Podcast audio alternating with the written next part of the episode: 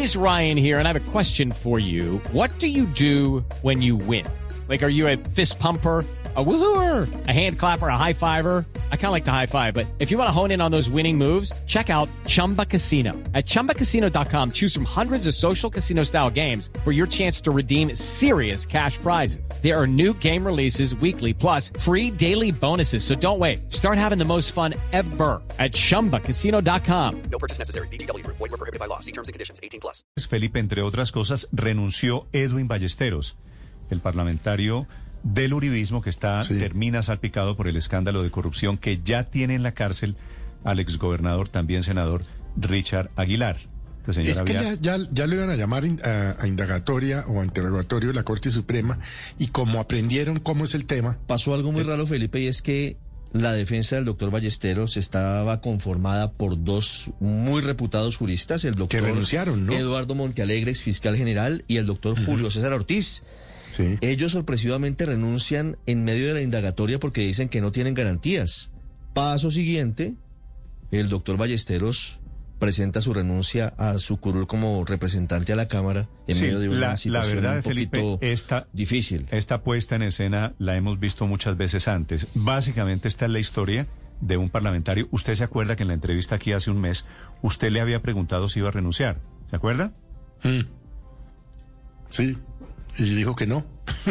Entonces, y ayer renunció con Felipe. a moco tendido, ¿no? Llorando a moco tendido, que eso me pareció a mí absolutamente, eh, no sé, estrambótico, original, o, por lo menos divertido, porque yo no pensé que el doctor Ballesteros le tuviera tanto afecto a su curul.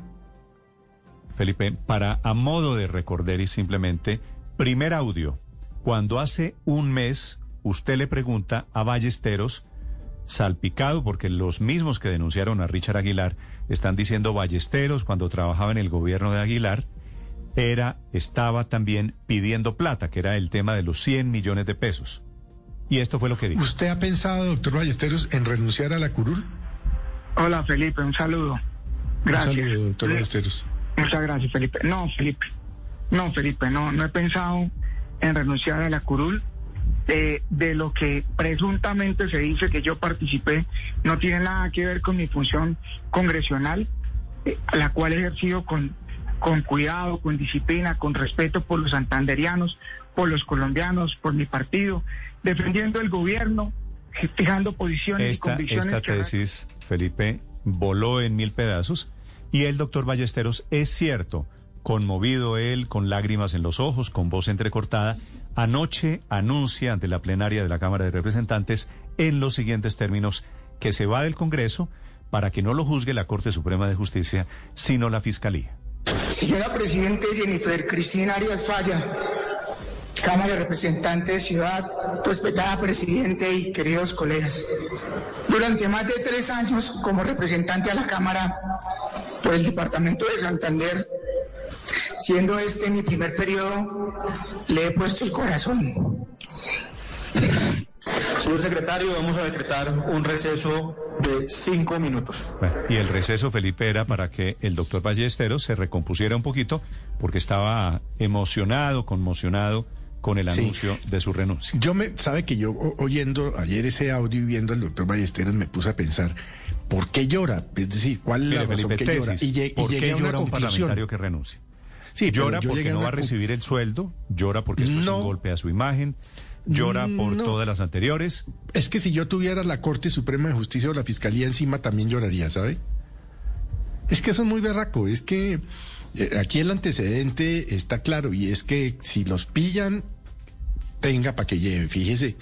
Fíjese eh, que, que, muchos de los que se salieron de la jurisdicción de la Corte Suprema, pues acabaron condenados. El señor Ballesteros del Centro Democrático, Felipe, que es su partido, están ellos con la tesis de que aquí hay silla vacía.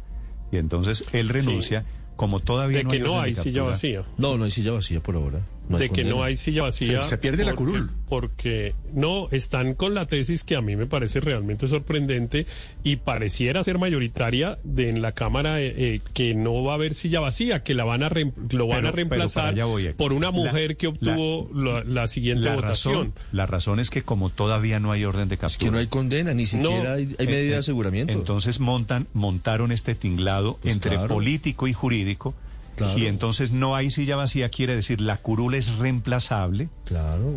La silla vacía estaba eh, diseñada para castigar hechos de corrupción. Básicamente lo mismo que la moción de censura. Se anticipan un poquito pero ahora sí sería el colmo, Néstor, que no solamente renunciaran para saltarse a la Corte Suprema, sino para evitar la, la, silla vacía. Eso sí realmente ya me parece una vagabundería.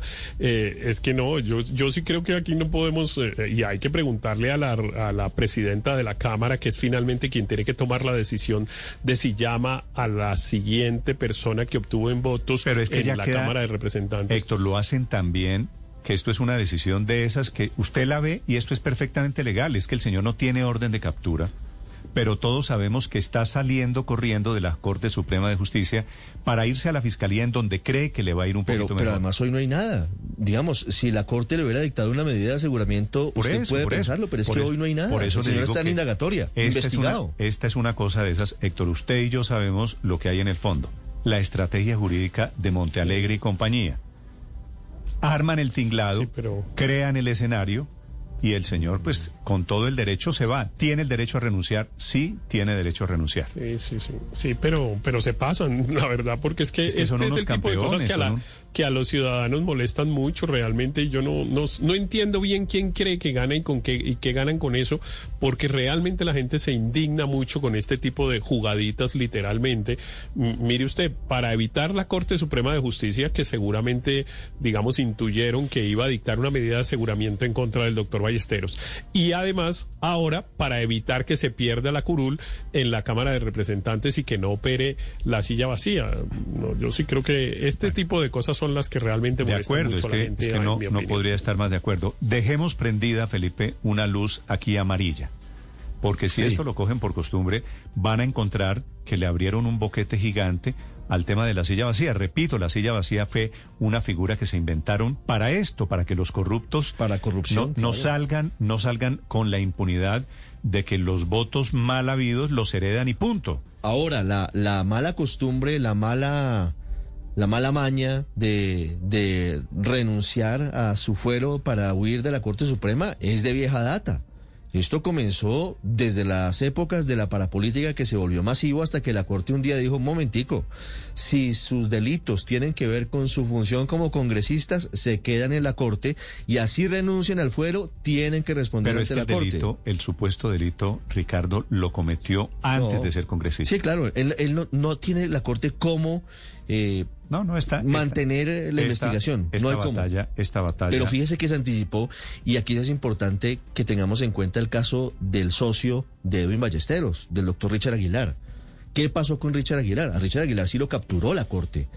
Y el hombre se fue a la fiscalía. Y el hombre pretendía quedar libre porque dijo, no, como estoy en nueva jurisdicción, entonces la fiscalía tiene que empezar de ceros.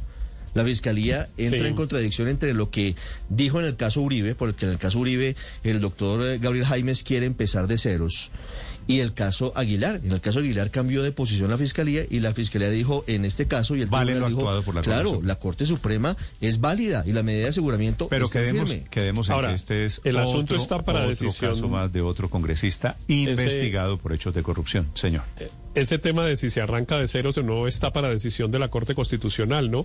recuerde usted que el doctor Jaime Granados interpuso una tutela en nombre del expresidente Uribe y la tutela está para revisión de la Corte. El magistrado ponente es el magistrado Alejandro Linares, que entiendo que decretó unas pruebas dentro del proceso y ahí entonces se va a decir la última palabra sobre el caso de Uribe y sobre estos otros casos en relación con la actuación, la validez de la actuación de la Corte Suprema. Okay, round two. Name something that's not boring. A laundry? Ooh, a book club. Computer solitaire, huh? Ah, oh, sorry, we were looking for Chumba Casino. That's right. ChumbaCasino.com has over 100 casino style games. Join today and play for free for your chance to redeem some serious prizes. ChumbaCasino.com. No purchase necessary. Full prohibited by law. 18 plus terms and conditions apply. See website for details.